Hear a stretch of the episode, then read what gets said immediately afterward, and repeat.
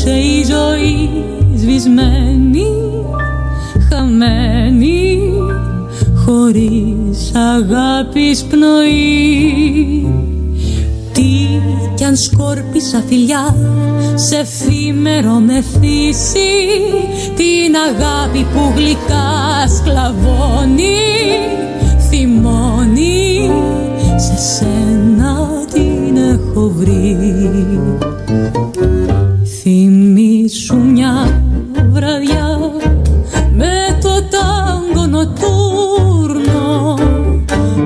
που τους δυο μας ενώνει στις στροφές του τρελά έκλεψες μια καρδιά Hola, hola, hola. Buenas tardes, bienvenidos, bienvenidas a otro viernes más de charlas de turismo. Aquí por FM Fénix, la 100.3 en la localidad de Martínez. La cortina del programa, como siempre, Tango Nocturno, interpretado por la cantante Andrea Antoniu y el músico Román Gómez. Estamos en simultáneo con la radio Unidos por el Mundo de la provincia de Mendoza. Saludo a toda la audiencia, gracias por estar ahí acompañándome, acompañándonos. Y saludo a Sergio, nuestro operador, como siempre, del otro lado de la, del vidrio. Soy Malvina Gómez, creadora y conductora del programa.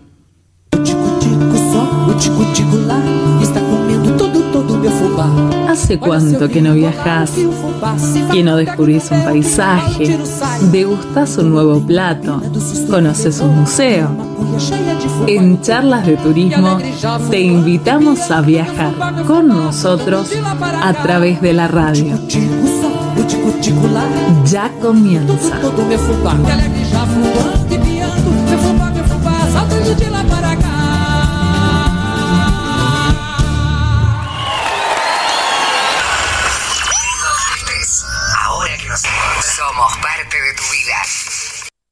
Buenísimo, gracias Sergio. Bueno, vamos a las noticias de turismo que tenemos para hoy, que he seleccionado. Como les dije el viernes pasado, eh, Argentina estuvo en vitrina turística ANATO 2022 en, en el país de Colombia, con una delegación de ImproTour integrada por 15 empresas y 10 provincias y destinos, por supuesto encabezada por, eh, por eh, ay, por favor, se me fue el nombre, Ricardo Sosa, perdón. El empresariado argentino dicen que estuvo muy conforme con los resultados obtenidos en esta vitrina de turística NATO. Avianca, entre otras noticias, ¿no? Avianca incrementará su capacidad de asientos desde junio en la ruta Colombia-Argentina. La empresa de ultra bajo costo Wingo confirma su interés de volar a la Argentina. Despegar Colombia dijo que nuestro país tiene una demanda superior a Europa y nuevas empresas mayoristas comenzarán a vender el destino Argentina. Así que yo pienso que para nuestra próxima temporada eh, los resultados de esta feria van a ser excelentes. Tenemos una noticia de la ciudad de Buenos Aires que me la mandó Tati Forace, mi colega. La ciudad lanzó junto al gobierno de Mendoza Vendimia BA, que se celebra del 4, es decir, desde hoy, al 7 de marzo, en el marco de la Fiesta Nacional de la Vendimia. Durante esos días van a poder disfrutar de promociones especiales en locales gastronómicos en toda la ciudad de Buenos Aires, además de shows musicales en el nuevo distrito del vino, ubicado en la comuna 11. Para más información sobre los locales adheridos, vayan a la bio de Disfrutemos BA en Instagram. Y como siempre, tenemos noticias de fama y ya. Esa localidad se sigue moviendo con el turismo. Eh, recibimos noticias directamente de David Acevedo, su director de turismo, que nos dice que en el día, en el marco del Día Nacional de la Memoria por la Verdad e Injusticia, desde el espacio para la memoria y la promoción de los derechos humanos, la escuelita de Fama y Ya, en articulación con la municipalidad de Famaillá presentan el proyecto artístico cultural Caminos de la Memoria, cuyo objetivo es aportar a la construcción colectiva de la memoria a través de producciones artísticas, apelando para ello a la participación de artistas plásticos, organizaciones sociales, estudiantes de arte y público en general. Eh, para participar hay un link para acceder a las bases y condiciones. Eh, este link, a ver, déjenme ver, a ver si lo puedo, si lo puedo abrir. Convocatoria artística, Caminos de la Memoria, recorrido histórico de la ciudad de Famaillá a través de murales. Eh, mientras lo busco les voy contando. Bueno, van, va, se supone se van a hacer eh, murales en todo un camino, creo que desde la entrada de la ciudad hasta la escuelita. ¿Sí? Y si no, miren, entren directamente eh, al, en Instagram, ¿sí? A Turismo Fama y allí van a encontrar la información y si no, le escriben y si no, entran a mi Instagram y yo les voy a responder porque acá yo tengo un link, pero es https barra barra docs.google.com, documents, etcétera, y está medio complicado. Eh, pero acá tengo un cartel, Los Caminos de la Memoria, la Escuela de Fama y Ya. Les voy a, ah, sí, miren, pueden escribir a escuelita de Fama y Ya, educación, arroba gmail.com o llamar al celular para la gente que sea de Tucumán al 3813-459-320. Repito, 3813-459-320. Todo esto para consultas, eso es directamente, son los datos de la escuelita de Fama ya Es una excelente propuesta al acto inaugural principal, me comentaba David Acevedo, que va, se va a realizar en Famayá, eh, eh, justamente allí en la escuelita de... Eh, Allí en la escuelita de fama y ya incluso va a ir el ministro de, Educación de, la provincia de Tucumán. Así que muy interesante la propuesta. Acá saludos de, nos está saludando eh, Daniel Egboy, nos está saludando, bueno, Marina, Marina desde Chile. Y bueno, vamos a seguir con nuestro programa. Vamos a hacer una pequeña pausa.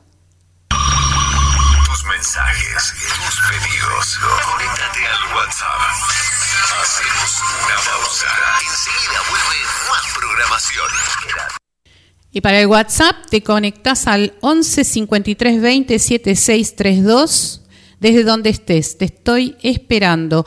O al WhatsApp de la radio al 11 7362 4850. Repito, 11 53 20 7632, ese es el mío, o el de la radio 11 7362 4850. Ahora sí vamos a la pausa. Una mañanita de estas o una tarde cualquiera o en alguna nochecita tibia y poblada de estrellas me voy a robar tus pájaros, loco de amor sin fronteras y voy a volar con ellos en un destino sin vueltas. Me voy con vos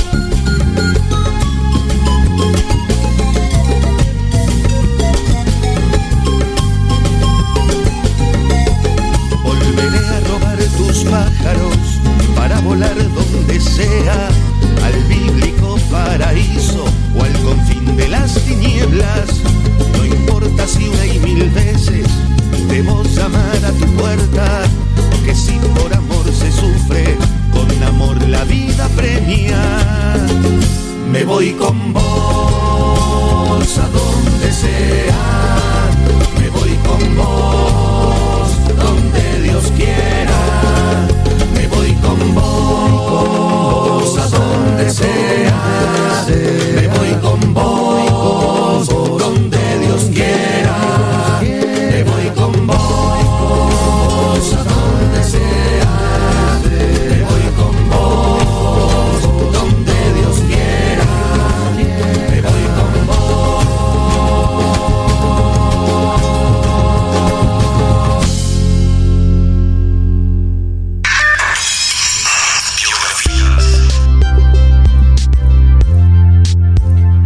trascendió Alicia Moro de Justo? Médica, política y militante del Partido Socialista, luchó por conseguir mejoras sociales y defendió los derechos de la mujer. ¿Por qué? ¿Por qué trascendió Alicia Moro de Justo? Ahora tenemos otro audio eh, que vamos a pasar en breve. Alicia Moro de Justo eh, fue una médica, fue política, militante del Partido Socialista, luchó para conseguir mejoras sociales y defendió los derechos de la mujer. Ella nació en Londres, en Gran Bretaña, el 11 de octubre de 1885 y falleció en Buenos Aires el 12 de mayo de 1986. En 1907 fue cofundadora del primer centro feminista y del Comité Pro Sufragio Femenino. Se graduó en medicina en 1914 y realizó su práctica en el Hospital de Clínicas de la Ciudad de Buenos Aires. En 1919 creó la Unión Femenina Nacional, que propuso reformar las leyes para la educación, el trabajo femenino y la elevación de salarios, siguiendo el principio de a igual trabajo, igual remuneración. En 1921 se afilió al Partido Socialista y llegó a ser miembro del Comité Ejecutivo y disertante. ¿Cómo definió el feminismo esta señora? Para esta brillante intelectual, el feminismo era un movimiento en el que la mujer se liberaba con el hombre y no contra el hombre, como forma de lucha contra las injusticias sociales. Como gran visionaria defendió el voto femenino 40 años antes de que fuera aprobado en la Argentina. Esta fue Alicia Moro de Justo. Aprovecho para pasar un, una pequeña publicidad de una colega. Turisteando Baibero se llama su Instagram, Turisteando Baibero. El 8 de marzo, comuníquense con ella, porque el 8 de marzo va a ser un circuito justamente por Puerto Madero sobre las mujeres, ¿sí? sobre las calles y sus nombres en este hermoso eh, barrio de Buenos Aires. El 8 de marzo conmemoramos el Día Internacional de la Mujer y es por eso que a partir de hoy y durante todo el mes de marzo vamos a estar contándoles un poquito de la biografía de muchas de estas maravillosas mujeres que han luchado por los derechos eh, de, de, nosotros, ¿no? El 8 de marzo es el Día Internacional de la, de la lucha de las mujeres, de los feminismos y de la violencia ejercida por los hombres a lo largo del tiempo. Las mujeres llevamos una larga lucha en este tema. De a poquito se van consiguiendo eh, cosas. Así que espero que les guste esta, este pequeño, pequeño homenaje que hacemos desde charlas de turismo.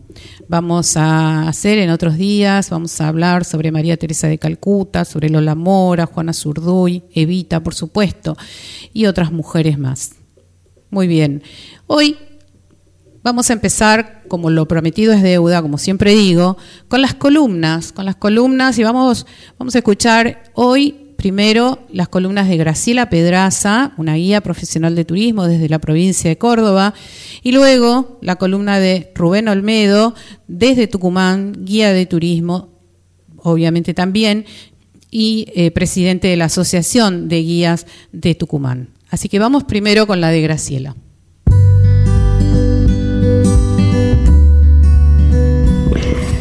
La columna de Graciela Pedraza, Historias de Amor de Argentina y del mundo. Comenzamos estas historias de amor por una historia que se eternizó en un tango. José María Contursi conoció a Grisel en 1935.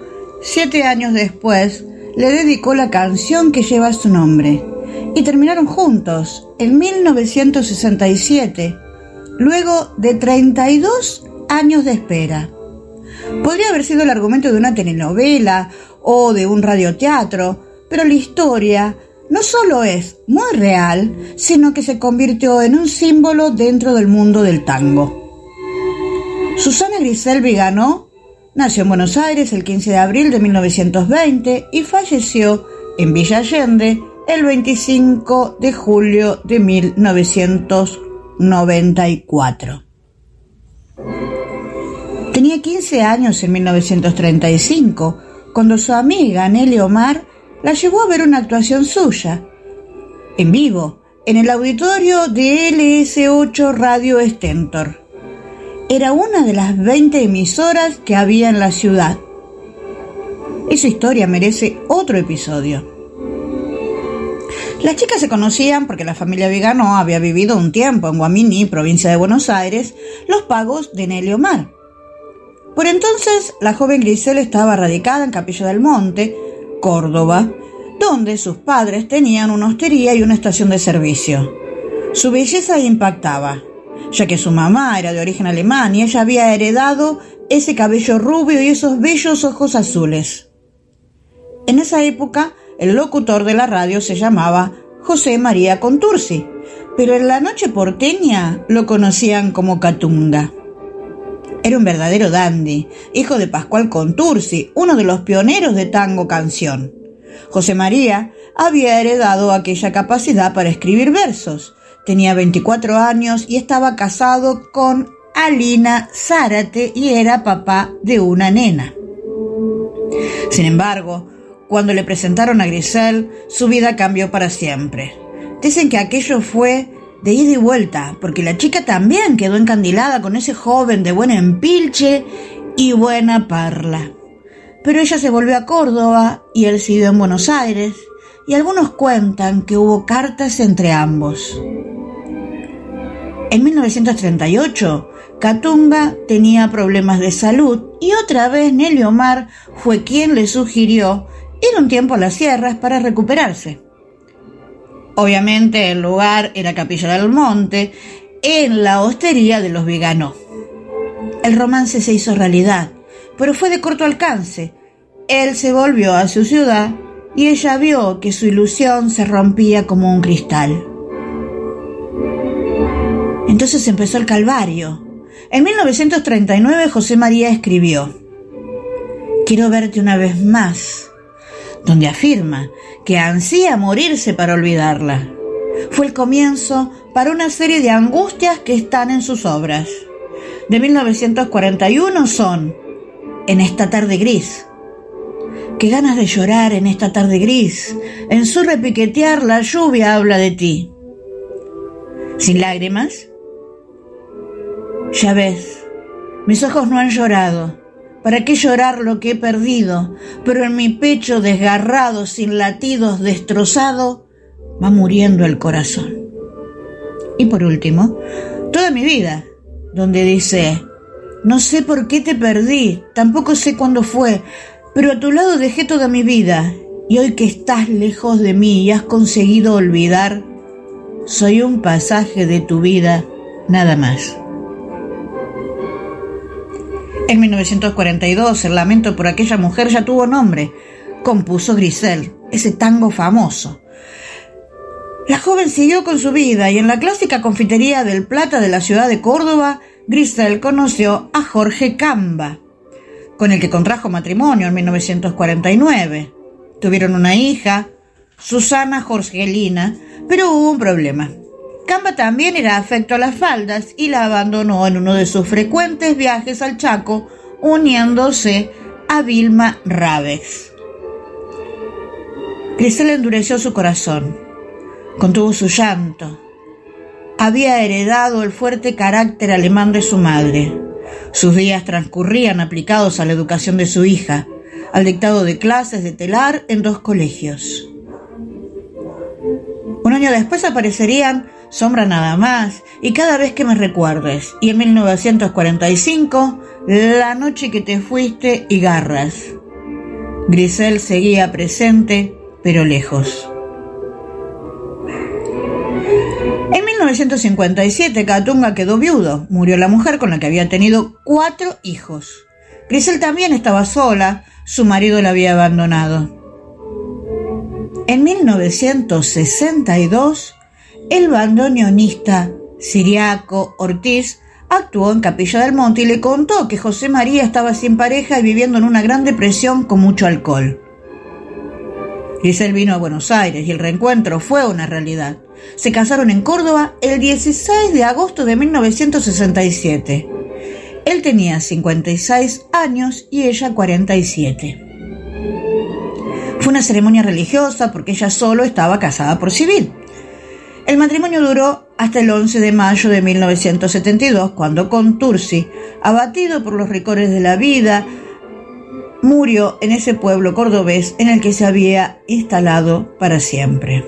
Sus restos se encuentran en el Panteón de Sadaic. Grisel vivió dos décadas más en Villa Rivera, Indarte, en las cercanías de Villa Allende, en una casa rodeada de palmeras y vegetación. En la casa vecina residió su hija Susana. Grisel tenía diagnosticada leucemia. No pudo vencer a la muerte, pero sí venció al dolor, ya que falleció de un derrame cerebral el 25 de julio de 1994. Sus cenizas reposan en Villa Rivere Indarte. Algo más de esta tierna y dramática historia. Jorge Camba y Vilma Raves volvieron a Córdoba viviendo en la casa de Susana, o sea, al lado de la de Grisel, durante dos años antes de la muerte de esta, y en una rara y perfecta armonía. Camba, por su parte, falleció en 1996 y Vilma Raves continuó viviendo en esa casa. Concluye así esta historia de amor que perdura en esos tangos que hemos escuchado alguna vez y muchos deciden visitar Capilla del Monte para conocer dónde vivió la pareja. Hoy se puede visitar la galería de fotos en la hostería La Atalaya. Pasear en barco por el delta, conectar con la naturaleza, sorprenderte una y otra vez con nuestros paisajes, disfrutar sabores únicos, respirar y vivir experiencias. Todas estas sensaciones y más las podés encontrar en Sturla Viajes. Visita nuestra página web www www.sturlaviajes.tour.ar y nuestras redes sociales para enterarte de todo lo que tenemos para ofrecerte. O comunicate al 011 4731 1300 o mediante WhatsApp al 011 3052 6952.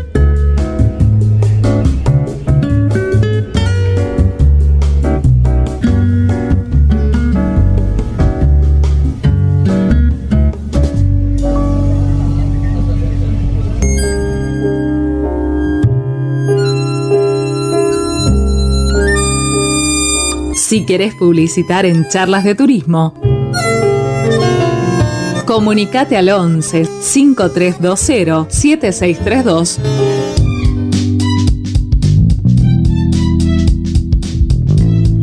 Hola, bienvenidos a Turismo en Casa, el micro dentro del espacio de charlas de turismo para contarte distintos aspectos del quehacer turístico en nuestro país y especialmente en el norte argentino.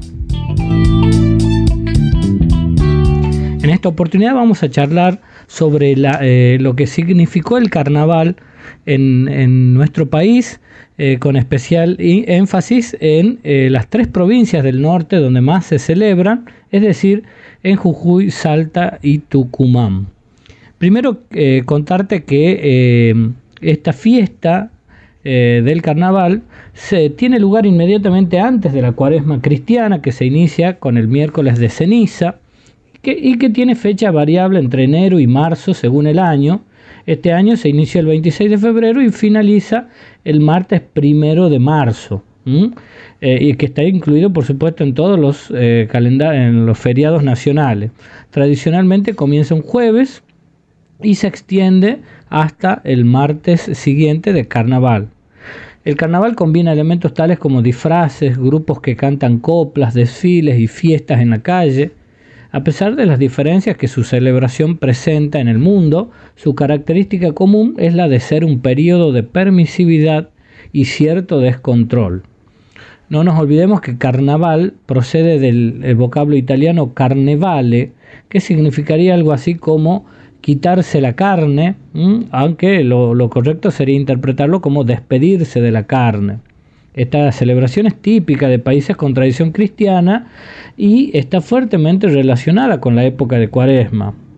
Eh, actualmente se ha extendido en, todo, en casi todo el mundo. Los carnavales del norte argentino se originan en la selva tropical de la provincia de Jujuy Salta. Desde estos lugares se fueron extendiendo a diferentes ciudades de la región. Jujuy es la provincia que más se destaca en estos eh, coloridos carnavales. Eh, es considerada una fiesta popular que toma características propias de cada uno de los lugares donde se desarrolla, especialmente en la Puna y la Quebrada. Em, depende o toma también esto de la cultura española mezclada con la cultura indígena, quienes lo festejaban todos los años. Estos días eran considerados como los días de la plebe porque era el único momento en que las diferencias de clases sociales desaparecían y todos festejaban juntos. En estas fiestas los hombres se liberaban de los esquemas sociales, de los privilegios y de las fuertes estructuras sociales que existían la figura que representaba el carnaval de esta región era el diablo. Por medio de él la gente podía liberarse de los aspectos negativos que estaban reprimidos durante todo el año y en esta cultura jujeña para el festejo se entrelazan las tradiciones religiosas con las paganas. Eh, la quebrada de Humahuaca como destino turístico importantísimo en Jujuy. Eh, en ella se llena la música, el papel picado, la alegría, el talco, la espuma, la albahaca, la témpera de colores en los rostros, sombreros de felpa con formas de hongo y comparsas que hacen bailar a vecinos y turistas de invitación en invitación. Todo es algarabía y los colores en las calles de Jujuy en la época del carnaval. El desentierro del carnaval ocurre casi siempre un sábado y es de hecho lo que da inicio a la celebración. Puede verse en diferentes este, pueblos como por ejemplo Uquía, Tilcara, Maimará y la misma eh, ciudad de Humahuaca, que es la principal de la quebrada. Cada sitio depende eh, del desentierro en la fecha en que esto ocurre.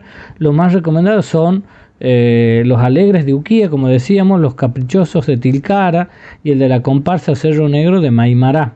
Pero claro, por supuesto no son los únicos.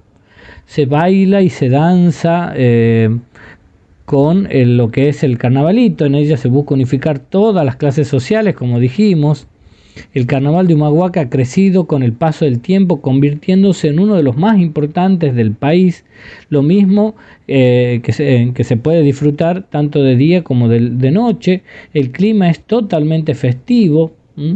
Si pasamos a la provincia de Salta, según la región en que se celebra, tiene características particulares que van desde corsos urbanos hasta eh, comparsas barriales o la picaresca copla de las carpas en medio de bagualas, zambas y chacareras. Eh, son muchos los lugares en la provincia de Salta, por ejemplo en la misma capital, Campo Quijano, San Ramón de la Nueva Oram, Rosario de Lerma, Apolinario Sarabia, El Bordo, Vaqueros, La Caldera, un Rosario de la Frontera, San Antonio de los Cobres, eh, Tartagal, Tolar Grande, Payogasta, El Carril, eh, bueno, por supuesto Cafayate y muchas otras ciudades más hacen de esta fiesta también algo muy muy tradicional y muy sentido en el pueblo eh, salteño. Si nos vamos a la provincia de Tucumán, los festejos varían notablemente. En los valles calchaquíes la celebración del carnaval se, eh, señalan las subsistencias de antiguas tradiciones indígenas pertenecientes a la civilización prehispánica, en este caso la villa turística de Amaicha del Valle, que es tierra ancestral, se elige y se pasea a eh, una anciana del pueblo eh, para eh, representar a la Pachamama. ¿sí? No se utiliza el agua, ahí se festeja con harina y papel picado. En este caso también se procede al, desentierro y entierro del carnaval, el baile del carnavalito, como en las otras dos provincias que mencionamos. en el centro de la provincia dominan las comparsas, ¿sí? especialmente hacia, hacia el sur, lo que es en la ciudad de Aguilares, los corsos provinciales de la ciudad de Aguilares, donde eh, a través de carrozas y desfiles de comparsas se este, quema al final del trayecto el rey Momo, ¿sí? que también tiene un gran significado, se eligen las pasistas, las reinas de las distintas eh, comparsas tradicionales de la ciudad sureña de eh, Tucumán, y en la región este los bailes al ritmo de la cumbia en los clubes, como por ejemplo el famoso San Antonio de Ranchillos, donde comentaba el conocido chaqueño palavecino que lo había visto al demonio, ¿sí? Quedó esa, esa tradición, así que este, son distintas formas, variantes de vivir nuestro carnaval, de sentir algo tan arraigado en el pueblo, la gente eh, tiene que estar preparada para, por supuesto, en este caso los también inconvenientes que puede generar el carnaval, como por ejemplo esto de, demorarse en el en llegar a las rutas, ¿sí? Eh, o sea, la, eh, el tumulto de turistas, la escasez de hospedaje, ruidos hasta tarde, demoras, sobreprecios, basura en las calles, pero por supuesto que todo esto es compensado por el gran clima de alegría, la gente divertida, los colores, la espuma, el papel picado, la música, el baile, las bebidas, etcétera. Todo eso es lo que se vive en el carnaval en el norte argentino, así que desde este pequeño espacio que hemos denominado Turismo en Casa, queremos invitarlos hacia el norte argentino y agradecemos el espacio de charlas de turismo a disposición. Mi nombre es Fernando Olmedo, guía de turismo de la provincia de Tucumán hasta cada momento. El mejor viaje es el próximo. Es tiempo de conocer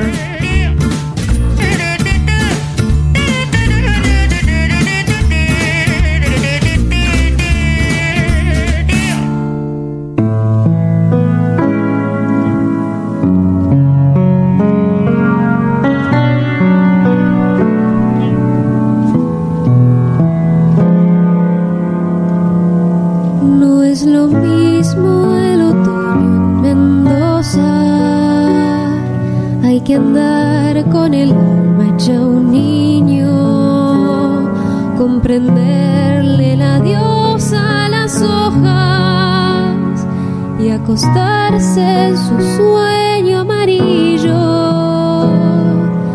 Tiene el canto que baja la sequía, una historia de duendes de agua, personajes que un día salieron a poblarnos la piel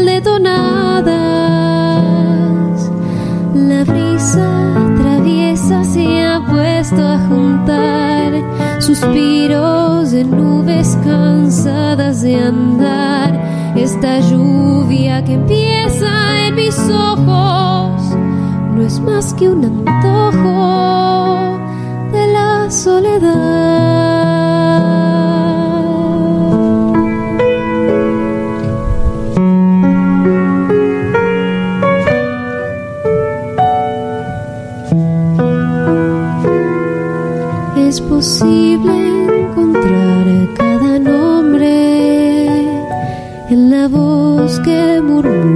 Los cerros. El paisaje reclama por fuera nuestro tibio paisaje de adentro. Ser la tarde que vuelven gorriones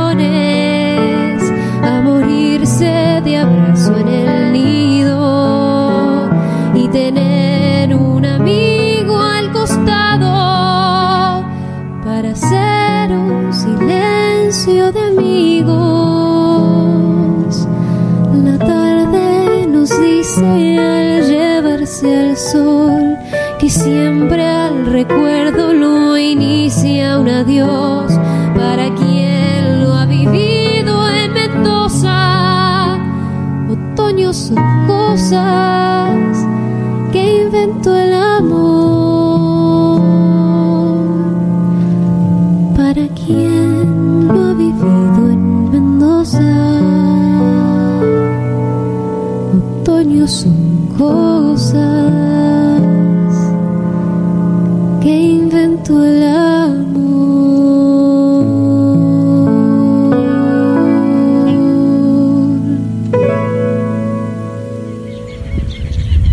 Qué hermoso tema, Otoño de Mendoza por Sofía Golden. Eh, también me lo, me lo mandó Daniel Egboir, como siempre. Bueno, y ya tenemos aquí en la radio al director de turismo de Malargüe, el señor Marcelo Rivarola. Bienvenido, Marcelo, y gracias por estar aquí en Charlas de Turismo. Bueno, muchísimas gracias. La verdad que es un gusto para nosotros poder estar presente ahí en tu programa y muchísimas gracias por esta invitación. No, por favor, a usted. Y bueno, yo estuve haciendo los deberes, estuve mirando algunas cosas de Malargo, algunas, un montón de cosas, no sé por dónde empezar. Es, una, es un departamento que es el más extenso de la provincia, que está a 350 kilómetros de la ciudad de Mendoza y tiene muchísimas cosas para ver. Eh, ¿Por dónde quiere arrancar usted para contarnos y contarle a la audiencia qué podemos conocer eh, en ese hermoso lugar? Bueno, la verdad que tu descripción verdaderamente así es como lo describes, es el más extenso de la provincia de Mendoza, más o menos para considerar tenemos 42.000 kilómetros cuadrados de territorio.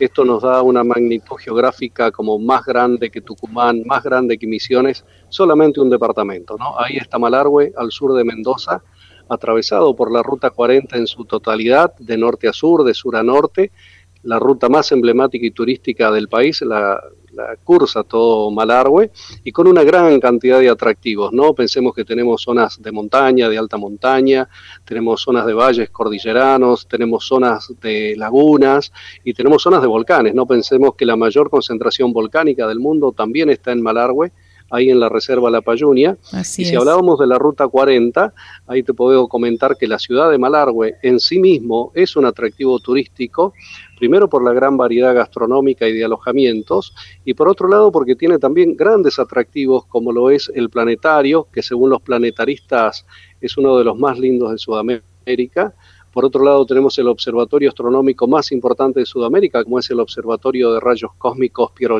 Esto también invitamos a conocer parte de lo que es el turismo científico. Y esta bondad del cielo, porque tenemos un clima desértico, también hizo posible que se instalara la Agencia Espacial Europea, ¿no? con una gran antena muy cerquita de Malargüe, que estudia el espacio profundo. ¿no? Todas las ondas que van al espacio profundo son recepcionadas ahí también eso aporta también al, turismo astronómico por las bondades del cielo y también aporta al turismo científico. Y por otro lado, su casco histórico de la ciudad de Malargüe, que es muy llamativo, porque esto pertenecía a una vieja estancia cerealera, así que tiene su molino, su, su vieja capilla, un casco histórico, y Malargüe en sí mismo es una muy bella ciudad donde ya podemos empezar a disfrutarlo. Está enclavada sobre la misma Ruta 40, y después, si seguimos cursando la Ruta 40 hacia el sur, tenemos las cascadas de Manquimalal con una gran variedad de fósiles marinos de la época del Jurásico. Tenemos un gran parque aventura que se denomina Turcará Aventura. Eh, pinturas rupestres de nuestros pueblos originarios que tienen más de 3.000 años de antigüedad y todavía tenemos estos grabados rupestres también ofreciéndoselos al turista. También tenemos un geoparque que tiene un bosque petrificado, ¿no? viejas araucarias de más de 60 millones de años, un gran bosque petrificado, estamos hablando solamente de la Ruta 40 y eh, mira la cantidad de atractivos que tenemos para disfrutar. Sí, sí. Y una ruta 40 es una ruta 40 que digo que lleva turismo nacional e internacional, mucho turismo internacional viene a ser específicamente esa ruta. Muchísimo, muchísimo turismo internacional, muchísimo turismo europeo, muy llamativo es la Ruta 40 también porque tenemos un gran cañón de lava, como el cañón de lava más extenso del mundo, de más de 12 kilómetros, donde todo el Río Grande se encajona, ¿no? debido a la manifestación volcánica ahí de la Payunia. Y por otro lado, muy cerquita de Malargüe tenemos los castillos de Pincheira, emblemáticos por su belleza geológica, estas formaciones geológicas que asemejan a viejos castillos medievales. Y muy cerquita de Malargüe también podés adentrarte a las mismas cárcavas de un volcán, ¿no? Caminar adentro de un volcán como es el volcán Malacara. Y recién estaba el tema, no hay otoño como otoño en Mendoza, ¿no? No hay otoño como otoño en Malargüe y mucho menos invierno también en Malargüe, porque si tomás la ruta 222 te va a llevar a lo que es la laguna de la Niña Encantada, a los Molles, al Pozo de las Ánimas y para este invierno también nos espera el Valle de las Leñas con sus pistas de esquí y Valle Hermoso, que también tenemos una laguna de alta montaña. Así que hay más de un motivo para venir a Malargüe, así que bienvenidos. Como bien lo decías, muchísimo para ver y muchísimo para disfrutar. Tal cual. Ahora que mencionaste el volcán Malacara, es uno de los pocos volcanes que se puede visitar por dentro en el mundo. Hay dos volcanes en el mundo y uno lo tenemos aquí en Malargüe. Malargüe tiene la particularidad que todas las manifestaciones volcánicas que hay en el mundo están representadas los tipos eruptivos aquí en Malargüe. El Malacara es un volcán de tipo lo que se denominan hidromagmáticos, ¿no? que se forman con presencia de agua.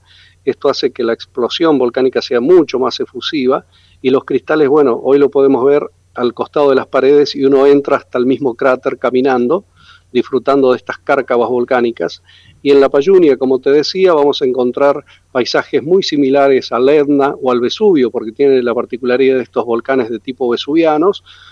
Hay lugares muy similares a lo que es el Kilauea en Hawái, porque también tenemos manifestaciones de tipo hawaianas, muy similares al Teide, ahí en las Islas Canarias, o a Kamchatka en Rusia. Bueno, toda esta manifestación volcánica que está en el mundo también la vas a encontrar en, en Malargüe en Payunia o en el Malacara porque son buenas, verdaderas formaciones no solamente geológicas, sino que es un atractivo extraordinario e internacionalmente visitado. Y, fue propuesto como patrimonio de la humanidad también, ¿verdad? Es un largo camino, es un largo camino y es nuestro propósito que un día la Payunia sea declarado patrimonio de la humanidad, primero por la belleza geológica y segundo por la variedad volcánica que tiene. Así que esperemos que pronto eh, ya tengamos esta noticia a través de la UNESCO, ¿no?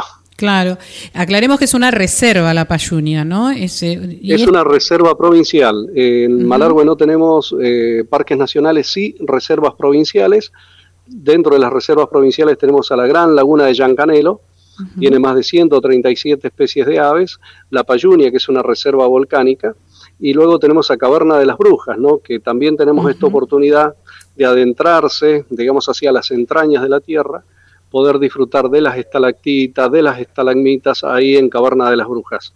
Así que Malargüe cuenta con cuatro reservas naturales y también los castillos de Pincheira, que es una reserva paisajística.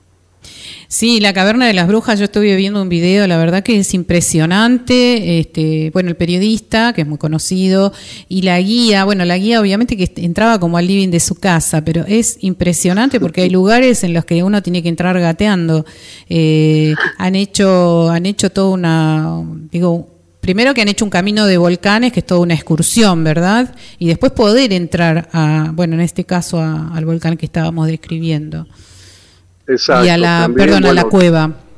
Hay Caverna de las Brujas, siempre ahí te esperan los guías, son todos guías profesionales, muy ambientados ellos a la oscuridad, así que bueno, pero vas a poder disfrutar ahí de las estalactitas, estalagmitas, las formaciones coralinas, bueno, todo lo que hay dentro de la Tierra lo vas a poder disfrutar ahí en Caverna de las Brujas. Tal cual, tal cual. Eh, con respecto al, a este camino de volcanes, son más de 800 volcanes, ¿no? Que, que tiene esta reserva. Es la concentración más grande volcánica que hay en el mundo, más de 800 conos volcánicos. Es una reserva que tiene aproximadamente 450.000 hectáreas, así que es un vasto territorio de Malargüe para disfrutarlo. Y donde tiene la colada volcánica más larga del mundo también, ¿no? Un volcán hizo una erupción y desplazó lava por más de 198 kilómetros que llega hasta la provincia de La Pampa, ¿no? Como para que tengan una referencia concreta, termina en la provincia de La Pampa. Impresionante. Con volcanes que se asemejan a, paisajes de Italia, de, Sicilia o de las Canarias o de Hawái, porque bueno, tenemos esta particularidad de las manifestaciones volcánicas, de que están representados así como todos los tipos eruptivos que hay en el mundo están ahí en la Payunia. Impresionante. La verdad que es para, es para ir a visitar ese lugar hermoso. Mendoza es toda hermosa, pero Malargüe realmente se lleva el 10. Y, Sin duda que sí, sí, gracias. ¿eh? Y, además este, este fin de semana están de fiesta, ¿no? Con la fiesta. Este fin de semana tenemos la fiesta nacional de la vendimia y Malargüe, que es una zona de mucha montaña, mucho frío, mucho viento. Ya tenemos nuestras primeras cepas y nuestros primeros vinos, así que ya nos sentimos parte de esta gran fiesta de Mendoza, que es la fiesta de la vendimia, porque Malargüe hoy por hoy ya es productor de vinos, ya tenemos un emprendimiento y creo que esto va a ir en aumento, así que también producimos vino en Malargüe. Exactamente, exactamente. nos escribió un oyente diciéndonos que tiene, no me acuerdo si me dijo una prima, una amiga, que, trabaja justamente en esta, en esta fiesta con el tema de los trajes y todo. Así que me decía, preguntale de la fiesta de la vendimia. Hoy a la es un gran despliegue, sin duda, es un gran despliegue de artistas, es un gran despliegue de artesanos, un gran despliegue de modistas. Que, bueno, la verdad que es una fiesta conmovedora porque, bueno, ya está es una fiesta no solamente tradicional, ¿no? sino que respeta la cultura, digamos así, de la vendimia, la cultura del vino, de todo lo que es Mendoza. Tal cual. Y otra cosa muy importante que sucede allí en Malargüe, bueno, en enero tienen ustedes la fiesta del chivo que se ha hecho este año, 2022, pero todo el mundo habla de la fiesta del chivo, de hecho uno cuando googlea y eso sale la fiesta del chivo, pero eh, no encontramos mucha información sobre la bajada de los chivos, que los llevan en enero a pastar arriba, ¿no? Y los bajan en marzo o en abril por, por los fríos, pero que se hace una fiesta muy importante. Sí, por supuesto. Acá se practica la transhumancia, ¿no? En los meses de invierno, todos los animales, los chivos en este caso, están en, en los valles, eh, digamos, en los valles centrales de Malargüe donde están los famosos crianceros o puesteros que cuidan durante todo el invierno. Cuando viene el verano, cuando viene la época del deshielo, se aprovechan las pasturas de cordillera y se trasladan todos los animales, las ovejas, las cabras, los caballos, las vacas, se trasladan bien a los valles de cordillera. Y cuando empieza el mes de abril, que empiezan las primeras nevadas y los primeros fríos, vienen todos arreando, trayendo los animales y eso se llama la fiesta de la vuelta del veranador, porque se hacen las veranadas, ¿no? Se van a los potreros de cordillera para aprovechar estos pastizales naturales y poder engordar el ganado. Y así descansa el campo en verano para que se recupere y en invierno poder tener también alimentación para los animales. Esta es una vieja tradición que también es compartida por los pueblos originarios y por los inmigrantes, fundamentalmente vascos, donde se practica la transhumancia. Así que para nosotros también es una gran fiesta la vuelta del veranador, cuando vuelven todos estos arrieros, que ya hasta en la época de San Martín se hablaban de los arrieros, eh, vuelven con su ganado, digamos, a los valles centrales donde ellos viven, que es una fiesta extraordinaria. Uno ve eh, grupos que se le llaman piños, los piños de chivos, de más de mil chivos que vienen bajando de la cordillera, bien gordos, bien para pasar todo el invierno y esto es una fiesta extraordinaria también porque es una fiesta cultural. Qué bárbaro, qué interesante y qué lindo debe ser ver esto. debe ser sumamente interesante, la verdad, la verdad. Y, la verdad que yo desconocía esta esta gran fiesta de la de la Bueno, de paso de entonces te invitamos a que vengas, puedas disfrutar también de la montaña, puedas disfrutar de nuestra cultura. Nuestro plato identitario es el chivito Malargue produce más de 250 mil cabezas de chivito por año. Así que bueno, este, un plato verdaderamente exquisito de nuestra gastronomía tradicional. Así que bienvenido, que vamos a disfrutar no solamente del vino mendocino, sino también del chivito, que es un plato exquisito. Muchísimas gracias. Sí, eh, seguramente debe tener todo tipo de cocción eh, el chivo, ¿no? Allí en esa provincia. Yo, yo desde cuando era muy jovencita hacía turismo nacional y bueno, una de las provincias, eh, la zona de Cuyo hacía básicamente, y una de las provincias que más me gustaba era Mendoza realmente. Así que, pero hace mucho que, he ido. Este, bueno. y, la gastronomía. invitado entonces. Muchas gracias, muchas gracias. Bueno, vamos terminando por ahora la entrevista solamente nada más. Dígame cuál es su plato preferido o cómo, más bien, ¿Cuál es su preferencia en relación a la cocción del chivo? El chivito, sin duda, y todas las formas, ¿no? Porque tenés el chivito al asador o a la llama. Malargüe tiene el récord Guinness con más de 1100 chivos para el Festival Nacional del Chivo que se hicieron así a la llama. Ah. También se lo prepara el horno de barro tradicional, típico, también puede ser a la parrilla, y si no con todas las otras variedades como el chivito al disco, bueno, el estofado y demás, así que bueno, hay una gran variedad, siempre, siempre es rico el chivito, así que en segundo lugar vamos a hablar del cordero, Estamos en zona norpatagónica, así que también el, el cordero ocupa un lugar muy importante en nuestra gastronomía. Sin duda que la trucha vendría a ser el tercero como emblema también. Así que bueno, esos serían los platos principales y bueno, más recomendados cuando estén aquí en Malargüe. Buenísimo, muchísimas gracias. Eh, hermosa la descripción de Malargüe y todos invitados a que vayan a, disfrutar de ese hermoso lugar, que tenemos muchísimas cosas para, para visitar y conocer. Bueno, muchísimas gracias a ustedes, un gran y cordial saludo a toda la audiencia y muchísimas gracias por presentar a Malargüe, ¿no? Este gran departamento del sur de Mendoza, una pequeña ciudad, pero bueno, eh, los invitamos a todos a disfrutarla. Gracias, buenas tardes, que tenga buen fin de semana. Nosotros seguimos con, seguimos con el programa, ya casi en el final. Eh, nos queda agradecer, saludar a las radios que nos retransmiten, a, a, Radio Unidos por el Mundo. Gracias Alejandro por habernos también dado el contacto del señor Marcelo. Eh, Radio de Viaje y Radio Viento a Favor que nos retransmiten sábados y domingos. Radio Viento a Favor, el sábado a las 10 de la mañana y Radio de Viaje el sábado y el domingo a las 12 del mediodía. Les vuelvo a recomendar, comuníquense con Turisteando Baibero. El martes 8 de febrero a las 15 horas, las heroínas del puerto. Además, es a la gorra. Eh, hay que apoyar a las emprendedoras del turismo. Tengo otra colega que el 13 de marzo a las 16 horas va a hacer un tour de Cortázar, un tour literario peatonal. peatonal. Comuníquense por Instagram a Culturarte, Culturarte. No se los pierdan, son circuitos muy, muy buenos. Eh, si te gustan los podcasts, escúchame en Spotify como charlas de turismo con Malvina, también en viaje de noticias o si te perdiste los programas el fin de semana, durante la semana hay un podcast que se llama Charlas de Turismo Radio. Eh, ¿Qué más? ¿Qué más? ¿Qué más? Gracias, como siempre, a Daniel, a Rubén, a toda la gente que me ayuda para la construcción de este programa. Yo estoy sola en, en, en la conducción y esto, pero siempre tengo gente eh, muy amiga que me acompaña en este camino. Así que muchísimas gracias, como siempre les digo.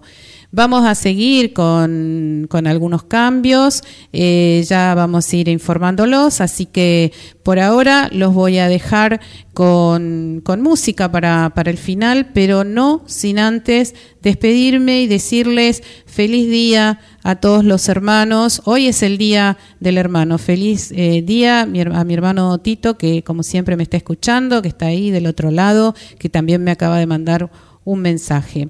Así que les dejo un enorme abrazo, feliz fin de semana y los dejo con un tema del Canario Luna que también, eh, como ahí lo va a presentar Daniel Ekboir, eh, me, lo, me lo mandó él y bueno, Canario lo amo.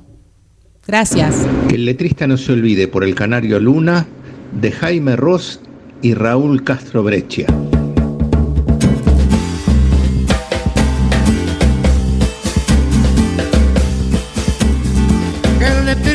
Se olvide de los versos de Gamero, de beber de alguna copa levantada su salud. Que el letrista no se olvide de comprarse cigarrillos y pitarle un par de besos al glorioso Guruyú.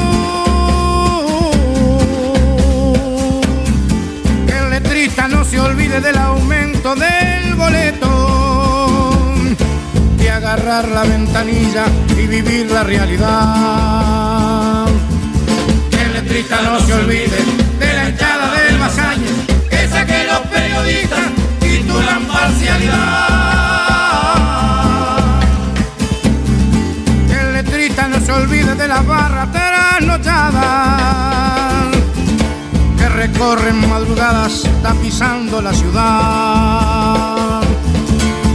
Letrista no se olvide de los mil pegatineros que han pasado más de luna en alguna sesional. Que el letrista no se olvide de los lunes de mañana, cuando el verdadero guapo se se levanta sin chistar. El letrista no se olvide de los hombres de corbata que quisieron ser burguistas y no fueron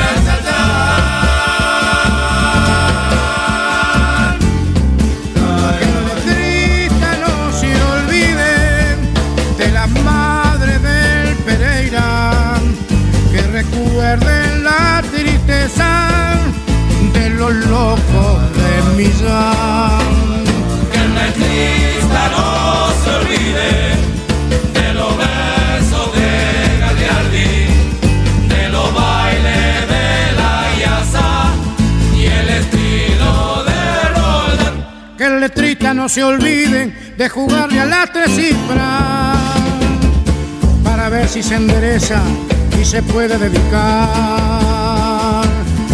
a escribir versos de murga frente a un plato de buceca y a mandarse una vuelta en honor al carnaval.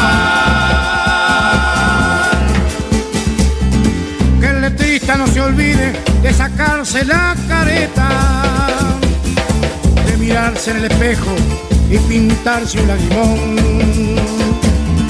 Que el letrista no se olvide de los cucos marca perro, de los gritos de la feria y del parque Durandón. Que el letrista no se olvide de la heroica minifalda, del piropo que cosecha trepadita en el cordón.